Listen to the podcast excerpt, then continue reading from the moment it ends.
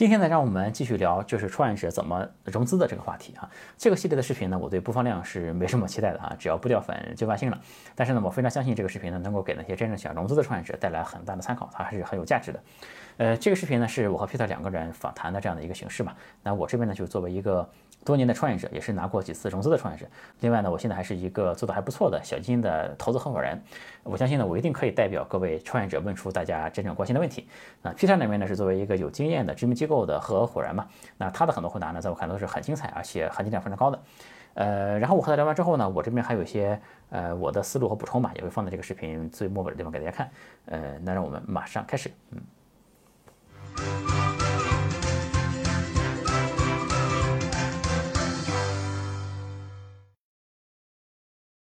我这边收到的创业者的私信里面最多的一个问题，其实是怎么找投资人的一个问题，就是我到哪里去认识这些投资人？这个问题的话，Peter，你这边有没有什么什么建议，面向这些初次融资的人？我觉得现在投资人应该是，就是说，虽然不是一个很大的群体，我觉得也不是一个很小的群体，就是大大小小的投资机构，我记得有备案的可能也有两万家，就是其实人是挺多的，呃。然后这些人相对来说也比较聚集，比如说可能一线城市比较多一些，北京、上海，呃，杭州、深圳、广州，然后呃大家也很集中，比如说可能北京就在国贸，呃，什么三元桥、亮马桥，呃，上海在陆家嘴，呃，嘉里中心，就大家不管什么方式都蛮集中的。就也还有各种行业的会议，VCP 的行业会议啊，呃，各种其他的这种 Mingo 的会议。其实我觉得创业者只要有心，找到他们不难。啊，有些人的联系方式甚至在网上。对。然后每家公司的主页上其实都是有个投递简历的渠道。嗯。当然，可能投简历的人很多，就是你被筛中的概率可能没那么高。嗯。但我觉得你呃，我也见过创业人、创业者膜拜的，就是跑到别人办公室去堵门的，对吧？但我不推荐这种方式啊。但我觉得就是说，我觉得天无绝人之路，就是说你你要你要真心想找，其实投资人都找得到，因为投资人他也想被找到。对，你基本上找到一个，对吧？如果你能成为他的好朋友，顺藤摸瓜，就能找到很多个。我个人觉得，就是说你你作为一个，就是说作为创业者，就是要有这个能力，因为你未来去找客户一样，就是你要问我的客户在哪里，对吧？这投资你可以把投资人看成你的一个客户。我非常推崇，就是有一些，呃，我们有一些创业者，他把什么东西都看成一种产品，用产品化的思维去做销售。他说我的每一个销售动作都是产品化的。我觉得这是非常好的一种理念。其实我觉得融资，你可以把它产品化。前期怎么引流，对吧？我的客户在哪里？投资人在哪里？他们长什么样？什么样的投资人有可能投我？对吧？你把投资人分类，呃。呃，你融到他钱的概率，你把这个线索从这个漏斗的上层导下来，怎么怎么一层一层转化？我觉得其实呃，我觉得创始人可能很快就能明白，呃，这样去融资可能是非常效率非常高的。嗯，明明白，这个思维方式非常好。其实我也一我也一直觉得，这个创业者应该有能力去搞定一些事儿嘛。能不能见到投资人，作为一个最初级的一个门槛比较合适。是的，是的。如果你都连投资人都找不到，那这个创始人大概率。也是有一定问题的。对对对对，我觉得如果投资人都找不到，客户可能更难找。对客户相对来说没那么急。对，其实找投资人，你事后再看，其实比找客户可能还要更容易一点。对，容易多了，我觉得肯定容易多了。嗯，那现在我问一下，那个对于 FA 的作用你怎么来评估？嗯，我觉得就是说，呃，如果这个创始人呃能能力还比较强，我觉得就是说，或者呃也有也有一定的时间。呃，留足了一定时间，比如说可能六个月去融资，嗯，呃，我觉得其实我不太推荐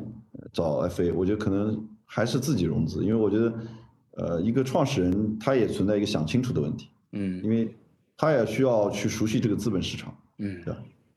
总有一天你要去资本市场，我觉得就是说你不能说每次都依赖于 FA，对吧？当然，我觉得如果你呃真的时间是非常紧张的。然后你能找到比较好的 FA，那么我觉得 FA 也会也会有一定作用，但这个成本是相对还是比较高的，因为它毕竟要拿掉你几个点，个人的几个点了，对吧？几个点也挺值钱了。对，对啊，我觉得刚刚刚融了一笔钱，然后就几个点被别人拿走了。我觉得，呃，也也没有必要，因为融资一个 CEO 的主要职责之一嘛，对吧？找人找钱，找方向，找方向。对你这找钱是你的主要工作之一，啊对这是你要做的。我觉得你不能把这个东西都外包给别人。明白。嗯而且就是呃，在 FA 行业存在一个就是需求和供给的一个一个一个一个一个鸿沟吧，就是说好的 FA 他只做大的项目，因为对他来说做一个小项目做一个大的项目花的时间是一样的。对对对，那他反正是按融资额呃拿那个 commission 拿那个点数，那肯定融资额越多越好嘛。所以小项目基本好的 FA 小项目基本上不接。对对对，那你作为初次融资，肯定融资额不是那么大，你找 FA 可能没有那么优秀的 FA 愿意愿意去接你这个 deal。嗯，那那有一些呃，就是水平不那么高的 FA，就是他其实就是帮你做信息对接。嗯，那说实话，你自己也能理解，对吧？其实网上都找得到的，嗯，你自己发好了，他也是帮你群发一下。我觉得那价值不大，那你融到了钱还要分给他，明白。对。对还有一个大家关心比较多的问题，就是这个公司的估值怎么定？其实我们前面也聊到一点这个话题啊，就是这个估值太高也不好，对吧？这个这个当然太低呢，创始人也亏。但怎么来确定这个公司的估值呢？其实早期项目还是比较难估的，对吧？一般来说，可能也有几个方式，比如说看看我需要多少钱呀、看看就是竞争对手融了多少钱什么的。那你对这个，嗯，就我这个也请教一下飞了这个问题，就是怎么才来这个正确的来衡量我这个企业应该估多少钱？嗯，我觉得这个其实是一个呃非常非常通常的问题，可能是我也是我碰到频率最高的一个问题，就是说怎么去给公司估值。说实话，其实是没有一个呃就是一个固定的方法，就是但是我有一个推荐的方法，就我觉得就是呃第一你要明白你这公司本质是做什么，你首先自己要对自己的公司是非常了解。嗯第二，你要去算你这公司，比如说十二个月，有些比如说你是做医疗的话，可能十八个月甚至更久。嗯你一般做 TMT 可能是规划十二个月差不多了。你十二个月能做到什么样的一个呃里程碑？啊，这个里程碑可能比如说你是一个社交 app 的话，可能比如说一百万日活，可能是一个非常标志性的里程碑了。嗯呃，你做到这个里程碑需要融多少钱？当然，这个时间是十二个月，那你可能需要人，需要去投放，呃，需要去呃，基本上我觉得就是研发和卖吧，就是说你需要这些钱去做这些事儿，然后你把这个全部算一下，整个公司大概每个月需要花多少钱，然后乘以这个十二，就是你这十二个月做的下一个里程碑你需要花多少钱。嗯然后这个钱数出来了以后，这就是你的融资额了。比如说我要融资，我算了一下，可能融资六百万人民币嗯啊，那我现在就是涉及到我要出让多少股份了。一般你如果是第一轮融资，VC 会要求百分之二十，嗯这是 VC 的一个就是 sweet spot 吧，就是它特别舒服的一个比例。当然百分之十五，很多 VC 也是可以接受的。嗯所以我觉得你，我建议是你先除以百分之十五，因为这么早期你百分之十，大部分人 VC 是接受不了，因为它到后期会被稀释很厉害。嗯呃，所以我觉得你就先除以百分之十五，那你六百万除以百分之十五，一除估值也就出来了，嗯就是你的投后估值了。所以我觉得这个就是没什么呃，没什么特别神奇的，就是用这种方法其实可以很快的呃估出一个值。当然，你去跟 VC 聊的时候，你可以把你的这个融资额乘以一个余量，因为我觉得早期创业更关键的是在于你的迭代速度。嗯这个迭代速度里面很大一部分钱可能试错了，嗯你要快速试错，试错就有成本，所以不是你说我算出来需要六百万就可能六百万够了，你可能打一个余量，比如说我乘以一点二，对吧？我融七百二十万，或者我觉得我这个可能需要更高的容错，我乘以一点三，啊，那我再除以百分之十五，就除以我真正想融的这个估值，嗯然后你到市场上，呃，如果很多人都想投进来，那你自然可以涨价，对吧？因为我不想要那么多嘛，五个人想投，我只要两个人就够了。嗯想投的钱，比如说是我想融七百二十万，想投的钱有一千万，那我可能就涨一点价格了。但如果你到市场一试，大家都觉得贵，因为这个东西就到最后是个市场价，嗯如果大家都觉得贵，那你可能降一点啊，比如说我我可能七百二十万百分之二十，因为我在这个比例上可以先调啊，因为我要花这么多钱，尽量不要调，我可以在这比例上调，十五到二十之间调一调，它估值不就变了吗？嗯啊，我股份多一点嘛，估值就降下来。我根据市场去调，而且投资人会有的投资人会问你，你你大概想融多少钱，嗯什么样的估值？我觉得你也没有什么好不说的，你就可以说，因为永远不可能因为估值谈崩，对吧？你不要说一些很天马行空的，说我估值一千亿美金，那投资人觉得 你你可能不是这个地球上来的，对吧？可能就拜拜了。呃，这个是有可能谈崩的，但但我觉得就是你普通的正常的合理的范围内，谈崩的概率基本是零。就投资人如果真的喜欢你，他肯定会给你砍价的嘛，嗯不会因为估值谈崩的。嗯所以你可以稍微设高一点点，啊，不要太离谱，然后这个投资人他自然会跟你砍价，啊，最后砍下来以后，可能到了一个哎你觉得也 OK，他觉得也 OK 的一个，呃，一个一个一个估值，那大家就 settle 了，就是没没什么神奇的，我觉得最后就是明白。让你让一点，我让一点，可能就最最后就成交了。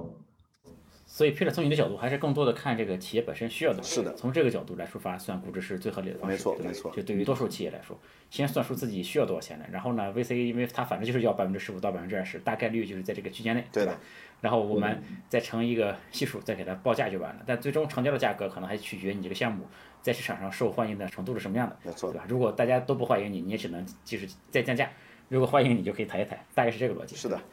然后我觉得就是稍微留一点余量是有好处的，就包括我刚才说的试错，包括就是说有有相对多一点点的余量，安全边际躺在你的银行账户上，你心态会不一样，你可能更愿意去试错，而且试错在早期是很重要的，而不是说我我捉襟见肘，然后每每一步都很小心，不敢花钱。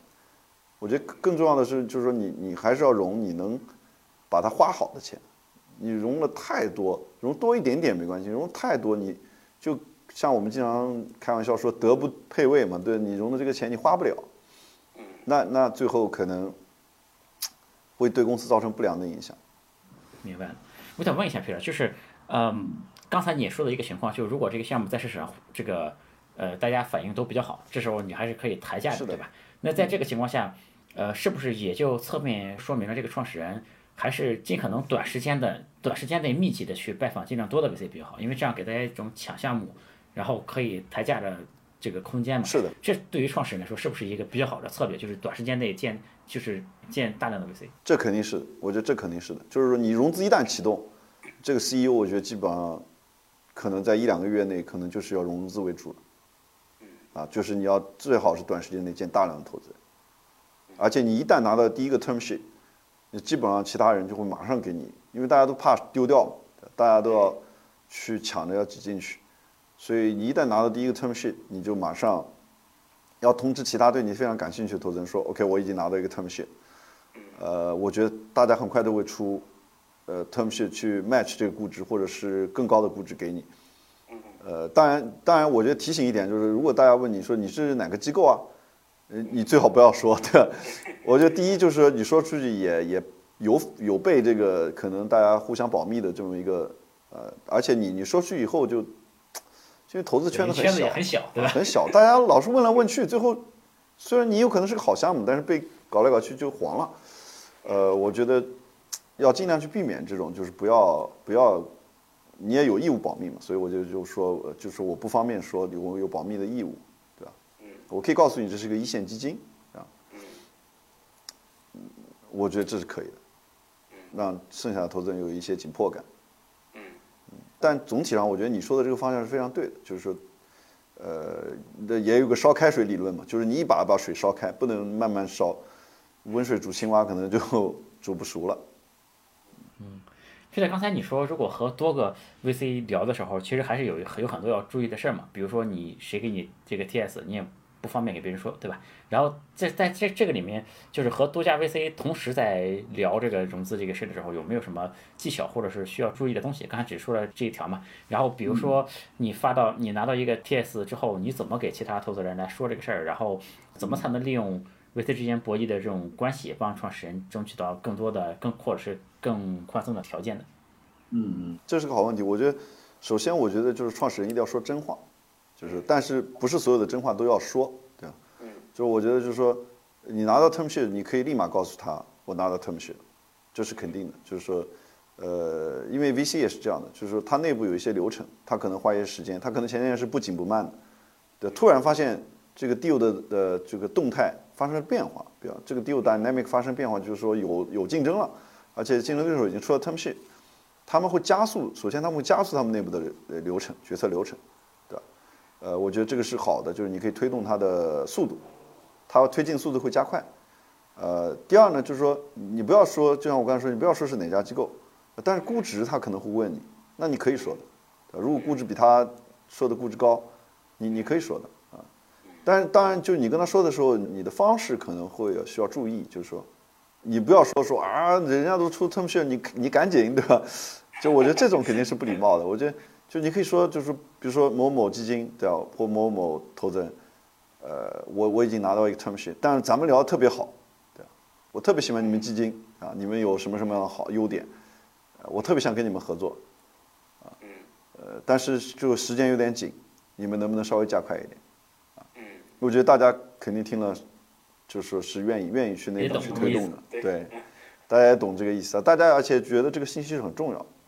对，也有利于内部推动，所以这个就是我我一般会跟创始人说，你就要跟这个推项目的，啊，不管他是 VP 投资经理，还是合伙人，就是。你要跟这个推项目的人保持一个非常良好的呃一个充分沟通的朋友一般的关系，因为他他跟你的利益基本上是一致，就是说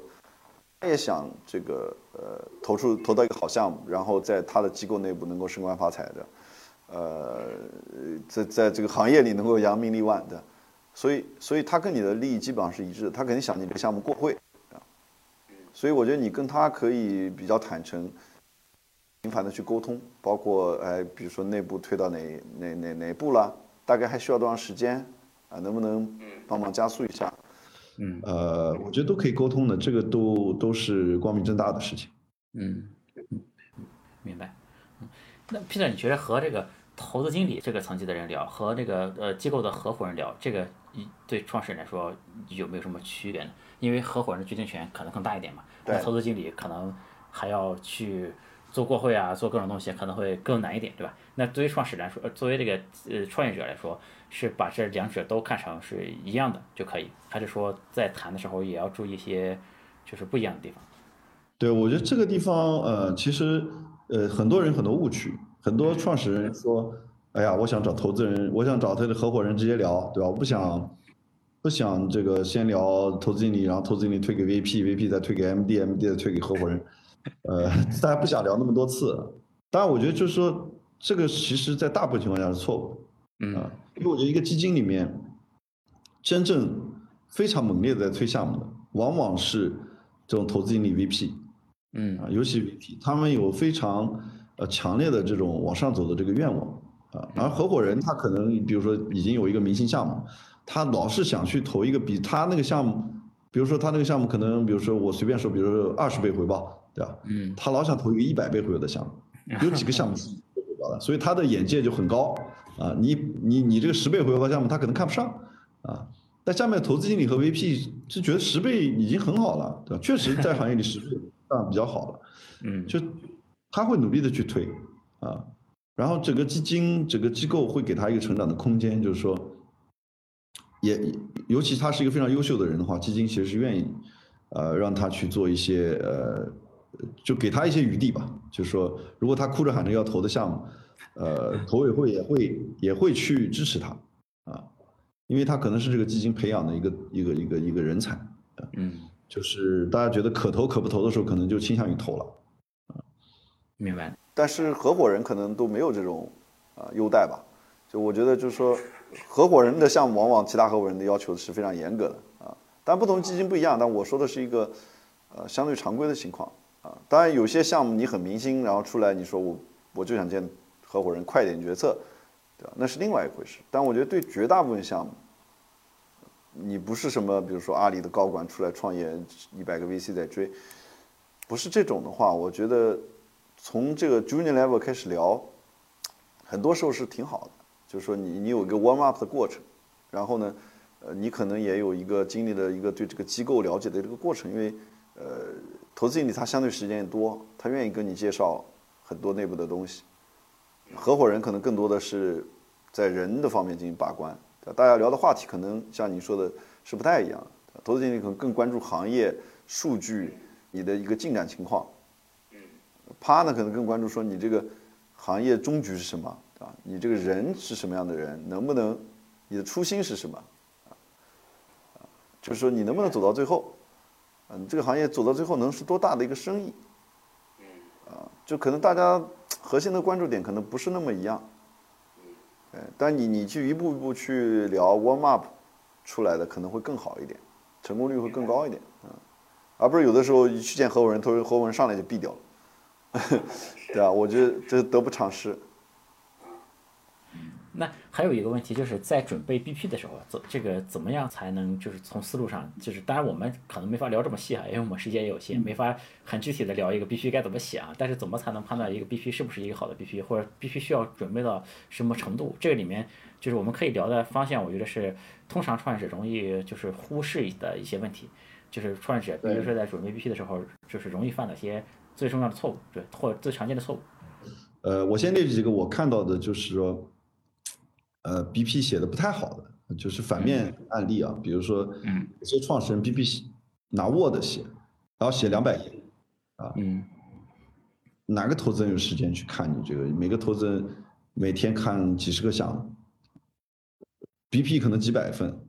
没有投资人会有时间去看你两百页的一个 Word 文档。嗯，首先我觉得 BP 最好是不要超过十页的 PPT，就用 PPT 的形式。然后每一页上面不要字太多，嗯嗯，对啊，不要解释很多技术细节，因为大家关注的不是技术细节，这个可以见面聊嘛，对，因为这个 BP 你想它的作用是什么？作用是说敲开这个门，他愿意见你，啊，这个是核心，而不是说我要非得把我全部解释清楚，你要优化的是投资人到底看懂了没有，而不是你要把你所有想说的全写上去了，呃，这个我觉得是我见到一个常常见的问题啊。第二就是说，很多人就是不着边际，没有把重点写出来啊。呃，可能我见过一些 BP，可能十页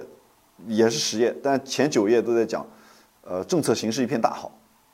啊，对吧？这个我相信投资人早就知道了，对吧？你前九页都讲政策形势一片大好，最后一页说投我们吧，那投投资人会觉得凭什么？对吧？你政策形势一片大好，我为什么不投别人呢？为什么投你呢？我们一般就在奇迹创谈，我们一般推荐创始人要把五件事情说明白，啊，第一是就是你到底是做什么的，啊，本质上你是做的是个什么样的生意，第二是为什么有价值，啊，你对客户的价值是什么？你尤其差异化的价值，啊，你差异化的定位是什么？第三是，呃，为什么是现在，对吧？为什么现在是最好的时机做这事？以前不是，以后也不是，就是现在啊。第四是为什么是你们这个团队做？因为前面说的行业很好，时机很好，我我可以投其他团队。为什么你这个团队是做这个最好的？第五点是，呃，你怎么做才能建立一个长期的壁垒？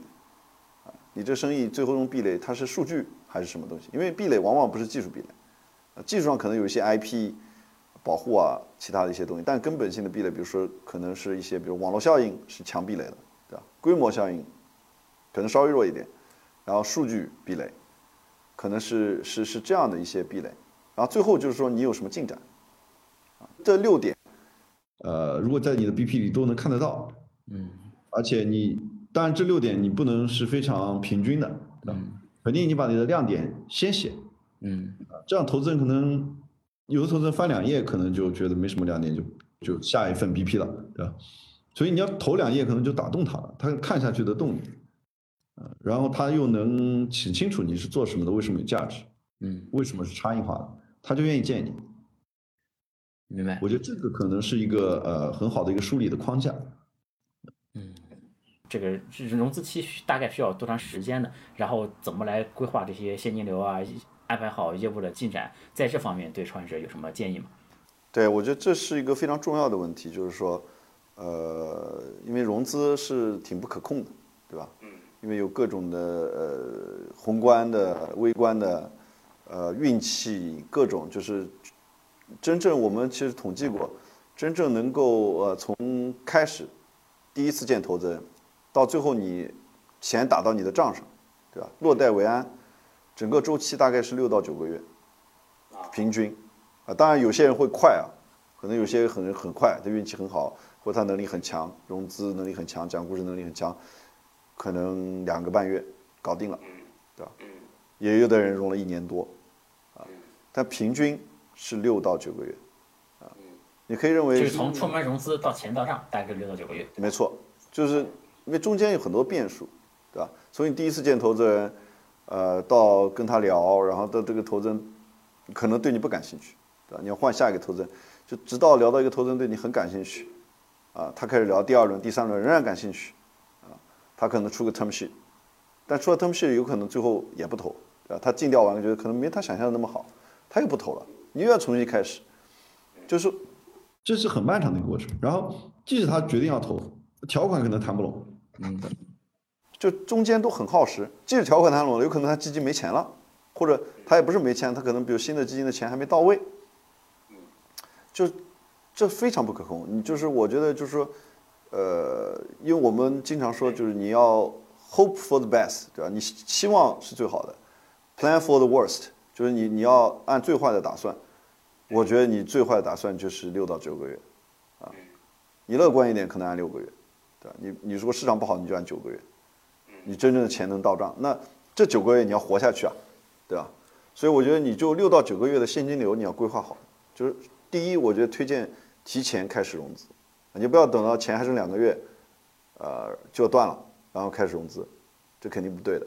你差不多就是六个月就开始融资了。然后，呃，第二就是说你要充分了解，就是说，Plan B 是什么？假设这个融不到，你要怎么做？对我觉得就是说，呃，要有规划的。虽然可能会涉及到一些裁员啊，呃，或者暂停某些业务，但我觉得这个公司活下去，留着青山在，哪怕没柴烧嘛。我觉得不能让公司现金流断了，死掉，这个是肯定不能发生的。明白。对。嗯，再问一下 Peter，就是。公司的架构和融资有什么关系啊？就是，呃，还有一些就是我们在在融资过程中，经常就项目也还可以，对吧？和投资人谈的也比较好，但可能因为你公司的架构有一些问题，或者有一些那种 deal breaker 嘛，那这里面有没有什么比较常见的需要在融资之前就排除掉的雷什么的，以免将来成为融资中很重要的一个障碍嘛？对，我觉得你提了两个层面的问题啊。第一个就是说，呃，排雷啊，就我觉得有些项目是有一些先天的这个缺点，这个会有的时候是一个。就说是一个 deal breaker，我们这样叫 deal breaker，就是说，可能 VC 因为这个点就不投了啊。对。那这里面是有一些，譬如说，你有一些一笔很大的债务，对吧？要偿还的，那那 VC 会觉得说，那我给你一笔钱，我给你七百万，然后你有六百万的债务，那你不如还债去了？最后，真正用在公司运营上的钱很少，对吧？呃，第二就是说法律诉讼。你背了个诉讼，虽然我不知道这个诉讼会造成什么样的一个后果，但是它首先是个非常不好的事情。第二就是说，VC 会评估，如果你是一个就是说呃，只是一个仲裁，只是一个因为员工离职造成的一个一个小事情，可能我觉得还好。如果你真的是呃有一些纠纷，比如说呃不管是合伙人之间的，还是呃专利上的，啊还有各种侵权。啊，这个我觉得就是对 VC 来说，他不愿意去承担这么大的风险，啊，他可能就选择不投了，啊，当然还有其他的我没列举的很多很多的事情，包括比如创始人内斗，创始人比如说突然，这个叫什么，呃，生了大病，啊，各种各种各样的情况吧，我觉得就是说，他可能会成为一个你融资的一个很大的拦路虎，啊，就是你首先要，呃，包括你刚才提到的一个结构的问题，比如说。呃，你找了一个朋友占了你百分之六十，那你其实或者一个公司占了你百分之六十，那基本上你就变成他子公司了，对，你就被控股了。呃，这个你的公司独立性就有问题，或者没有百分之六十那么多吧。比如说有一个战略投资方占了你百分之四十，那可能 VC 是不太喜欢这样的公司，啊，因为大家觉得自主性没有了，然后战略投资方他的诉求并不是财务回报，对吧？很多时候，他可能更多的是说，呃，把你作为他的一个垫脚石，因为他想的是他自己的利益，对？他比你大很多，有的是往往的时候，呃，我觉得 VC 对一般对这种架构也都是非常非常保守的，所以我觉得就是说，你首先要把这些呃问题处理掉，你才有可能能融资成功。然后你说的第二层的问题啊，架构对架构，呃，我觉得架构问题是一个非常好的问题啊，就是说，这个往往被创始人所忽略啊，呃，因为我觉得现在国内市场上，呃，VC 融资的架构主要有三种，一种是叫 VIE 架构，啊，就海外架构；一种叫境内架构，纯内资架构，啊，纯人民币架构，啊，第三种叫中外合资架构，啊，一般我就是这三种。啊，境外、境内纯人民币和境内中外合资，啊，境外基本上就拿美元，只能拿美元，然后境内就是纯人民币，只拿人民币，然后中外合资就是我们所经常说的 JV（Joint Venture），它就是美元和人民币都可以拿，啊，也可以在 A 股上市，啊，很多创业者其实不知道，呃，中外合资的公司其实可以在 A 股上市，因为它是一个境内的架构。啊它是这个就是国内的一种公司形式，所以它在 A 股已经有呃差不多两百家公司已经上市了，呃，所以这种架构其实可以拿两边的钱，我还是蛮推荐的，但仅限于就是非敏感性行业啊，比如说人人类基因组呀，啊，做 DNA 的或者是做这个媒体的，它可能只只能做纯纯人民币或者 VIE 架构，它做不了这个 JV。我我们曾经做过一个统计啊，就是在奇迹创谈，我们做过一个统计，呃，美元基金在今天的体量啊，仍然是人民币基金的二点五到二点八倍，啊，所以意味着如果你只拿人民币的话，如果你是纯人民币架构，啊，只拿人民币的话，你的融资成功率其实只有它的，我们就四舍五入按三算吧，三倍吧，那就是你只有 JB 架构的百分之二十五的概率。因为它相当于在一个更大的铺里面，呃，有四倍于你的钱可以投它，啊，对，所以我觉得就是说，如果你你在一个非敏感行业啊，你尽量可以做，呃，这个中外合资架构，这样你两边的钱都可以拿，啊，如果你架构其实还是挺关键的一个事儿，你如果架构做好，你能拿到的钱就多，相当于你成功的概率一下就多了好多，多了好多，尤其尤其是你你是一个比如说非常长周期的生意。啊，那可能就是说美元基金对你来说可能更好，因为它的钱非常的长线，然后它容忍度非常高，也愿意去冒风险。那那在这种项目上，这种类型的项目上，那刚才我说的这个效应可能就更显著了，啊，都可能可能比你高五倍六倍的成功率。这个和美元基金和人民币基金的这个偏好也有关系，对吧？没错，没错，没错。所以我觉得，如果创始人觉得你这个了解完你这个业务是非敏感性的业务。不是什么半导体、军工，对吧？航天，呃，人类基因组，不是媒体、游戏的，就我觉得完全是可以做中外合资架构的。明白。嗯。刚才说到一个问题，就是这个企业在有债务的时候，VC 是比较怕的嘛。但其实这种情况也不是那么的罕见哈。比如说这个创始人发展发展，他还没拿没拿到 VC 的钱，但公司已经没钱了。这时候他去借了笔钱，给这些人说：“我将来融到资就还给你这笔钱。”这种情况对 VC 的判断上的影响大吗？如果是不是这一笔钱如果不是特别巨额的一笔钱，就 VC 也可以接受这个情况？对，这个就 case by case，就像你说的，就是说如果只是借了三五十万，我觉得这可以接受的。啊，但是如果你是借了金额，对吧？对啊，就还是跟跟你的融资额相关嘛，对吧？你总共融一千万，然后借了九百万，那你肯定。V V C V C 的钱都被你拿去还债了，啊，明白。对，这个视频的最后啊，我补充几个我个人的观点哈。首先呢，对于这个早期融资能不能找 F A 这个事情呢，我的观点和 Peter 并不完全一样。确实呢，我觉得 Peter 说的没错，就因为顶级的 F A 呢，往往是不接早期的项目的，因为 F A 这个行业它是按这个融资额的点数拿钱的嘛，就太小的案子呢，他们拿几个点确实真的没多少钱。呃，但是根据我现在的观察呢，就是。呃，有一些还可以的 FA 吧，或者说现在也有些以个人就是个人来做的 FA 嘛，以个人有能力做 FA 这个事儿，是吧？这个这他们呢，或者说这些 FA 呢，也在往早期融资去走，因为作为 FA，大家天性就是说想做大案子嘛，对吧？但是这个行业也很卷嘛，那有些 FA 它的思路就变成了，就是能不能在早期和创始人建立一些关系，就是比如说天使轮，它如果是你的 FA 的话，那如果你们合作的很愉快，那你到 A 轮、B 轮、C 轮还是会找这个人嘛，对吧？那就变成了一个大案子了，那这时候别人抢案子也抢不过他了嘛，呃，所以说现在有很多 FA 呢，就是我是觉得现在有很多就是 A 轮啊，甚至是天使轮的项目，呃，也是能找到比较靠谱的 FA 的吧。就是为什么说 FA 这个事儿呢？因为我们前面就不管是我还是 Peter 啊，我们都很一致的就认为，就是创始人融资的一个很好的策略，就是你要在短时间内建大量的 VC 嘛，这是最好的一个策略，对吧？这个时候你就是有充分的空间来磨练和和这个 VC 的话术，然后也造成各个 VC 之间这个竞争的这样的一个局面嘛，你才比较容易推进这个事儿。但这个呢，就对于那些初次进入资本市场的创业者来说，这个即便是你有一定的社交能力，你能找得到这些 VC，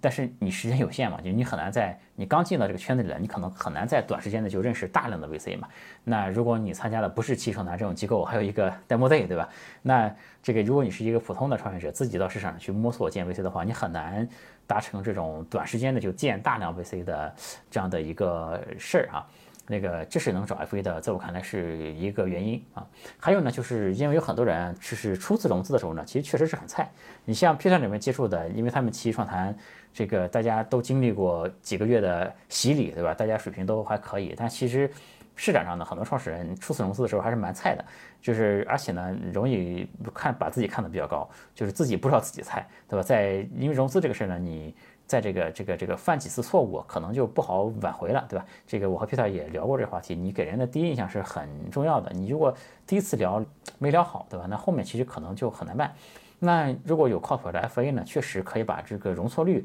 变得更高一点。就是怎么写 BP 啊，怎么讲故事啊，怎么谈投资人啊，怎么推进，你就相当于有了一个顾问这样的一个角色，对吧？这个当然你给 FA 付几个点，确实也比较贵啊。但是如果能提高融资的这个容错率啊，我觉得还是可以的。呃，还有一点呢，就是 FA 其实对资本市场还是比较熟的，就是它可以快速的帮创始人来调整预期嘛。其实创始人在初次去融资的时候，即便你能认到一些认识一些投资人，但你可能不了解这个投资人背后的情况，他是不是适合你，对吧？甚至他这个基金是不是很活跃，目前很活跃，还有钱投你是吧？然后另外呢，就是嗯，就是他还能调整创始人预期，就是如果你。找了几家 FA，FA 都不愿接你的这个案子，对吧？那说明这个项目呢，就是有够难卖的一个项目，对吧？可能这个项目呢，到市场上去融资也会比较难。那这时候呢，创始人就可以及时调整自己的预期嘛。如果如果 FA 都不接，对吧？那你说明这个案子确实不太好卖，那你可能就不能把这个融资成功的这种目标定的太高，对。然后所以说我的观点呢，就是肯定有能力的创业者哈，然后就是。有经验创业者肯定尽量不找 FA 哈，但是我觉得 FA 本身的存在有很大的意义的，还是，嗯，还有一个补充呢，就是 Peter 就是说过几次，就担心创业者融的钱太多哈，就创始人会挥霍呀，然后供应商会加价，会带来各种问题。但这个我作为创业者的角度来说呢，我觉得融的钱多，我不是很担心的，因为这是一个很少数人才有的烦恼哈，就是现在资本环境其实没有那么好，其实对于多数创业者来说，这个不是担心融太多的问题啊，就是说。能拿到钱就很不错了。就我更担心的是创始人融不到钱的问题。这个，但这里还要说一句呢，就是融资成功之后啊，就是不管融的是多是少啊，因为你创始人，你即便是一个正常的融资，你融进来，可能这个对于创始人来说，他也没管过这么多的钱。其实优秀的创始人，他创业的时候，就是说你每一轮进来之后，都是一个前所未有的一笔钱，对吧？这个创始人可能以前没有驾驭过这么多的钱。那这时候呢，我觉得创始人就千万不要自我膨胀，就觉得自己有钱了，然后就可以。就是招人啊，扩大规模啊，然后，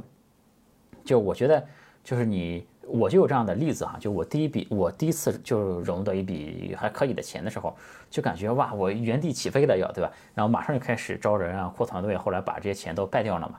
然后我觉得创始人不管是融多融少，还是有一个嗯节省成本的心态。啊，就像花自己辛辛苦苦赚来的钱一样来对待你融资融来的钱，要把每一分钱呢都花到这个刀刃上面，这样就比较好。就比如说，如果你去做投放，对吧？你要看这个 ROI 是正的时候，对吧？或者说这个转化率足以支撑的时候，你才去做投放，不是说你有了钱就往市场上使劲砸这样子，对吧？然后比如说你要扩大规模，招更多的人，对吧？当你确信你的那个产品或者商业模式没有问题，你再去做这样的事儿啊，这样就比较好。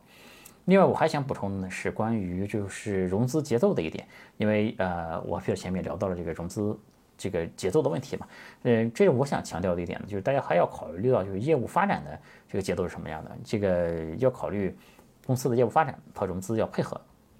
我举个呃很简化的一个模型的例子哈，就比如说，嗯，你现在这个创业有三个很大的客户，马上就要和你签约了，这个你就因为你和就如果你在第一个月。啊，就把这三个客户都签下来了。那这个这个，因为你和投资人谈判这个过程可能就要三个月这么长，对吧？你第一个月能签三个大客户，当然是很好一件事儿。但如果你第二个月没签到怎么办，对吧？就是投资人会怎么想？就是为什么你前面一个月签了三个，这个月就没了，对吧？然后如果你第三个月还没签到，那怎么办，对吧？这可能就是对投资人投你的信心会带来一定的动摇什么的哈。但如果你要是有一些合理的安排，你比如说这三个客户呢，你一个月去签一个，对吧？保持你这样的一个节奏来配合融资的话，比如说这三个月都是谈判期，对吧？你的业务起码是很稳定的，每个月都有客户在往里边进，对吧？然后这时候如果你再去努力争取其他的客户的话，你再多签几个，对吧？你的业务就是在稳步往上涨，这样的话是投资人更放心的，或者说对你的融资来说也是。更有利的，就我在前面这个讲怎么写 BP 的视频呢，其实就有类似的观点哈，就是一定要做好规划。像有经验的创业者呢，他们会其实会在财务上面、业务进展等等多方面，其实这个公司会全方面的来配合 CEO 在外面做融资这个事儿。就是你比如说财务怎么配合，你要有预算对吧？这个融资是要花钱的，当然你见投资人是不用花钱哈，这个但是说你在融资的这几个月内，你要保证有市场活动，你要保证。就是在财务上有钱能打到这个市场上面去，对吧？这个有很多企业呢，这个就是说他有钱的时候就做投放、做市场，对吧？但是因为企业往往出来融资的时候呢，都是有资金压力的，就是企业它不会说自己就是往往都是说钱。有压力了，或者说还剩六个月的钱，对吧？这个还剩几个月的钱才出来融资嘛？这时候他也不太敢花钱了。他出来融资的时候呢，CEO 出来融资的时候呢，公司的市场活动啊、投放就都停了。那这时候呢，其实业务看起来发展是不快的，那就更不好，对吧？那有经验的创始人就不会让这种情况来发生。就是说，CEO 在面融资的时候，一定是有充分的子弹能够往市场上面去打、去打的。这样的话，其实就是在财务啊、业务各方面都来系统性的配合你做融资的这件事，对吧？这个还有就是说这个公司架构这一块啊，就是 Peter 讲公司架构那一块呢，讲的很精彩，我觉得就是我之前有视频有视频里说过，这个 VIE 架构后面可能不让搞啊，但现在看来可以搞的还是值得我做这么一个小说明。嗯，一个建议呢，就是说太早期的创业者呢，还是得先做业务啊，就是公司架构啊，它还是服务业务的一个事儿啊，就是不能本末倒置，就没必要太在太早期的时候就花大量的成本去搞这些架构的这些东西。其实我因为我见过好几个。有一些创业者啊，就是活还没干呢，公司先做了一堆，对吧？这成本，这各种东西，时间也很高。这样的话就有点本末倒置的感觉。就是我觉得公司架构呢，只要是有这方面的意识，然后你思路是清晰的，嗯，你就可以先做业务，对吧？然后呢，就是甚至在你准备初次去融资的时候，你再去搞这些架构方面的事情都来得及啊。这是我对这个视频后面做几个不一定对的小补充啊。那有趣的欢迎聊科技人文，我是李自然，我们下次再见，拜拜。欢迎加我的微信，我的微信是李自然五四六零，全拼的李自然，数字五四六零，李自然五四六零。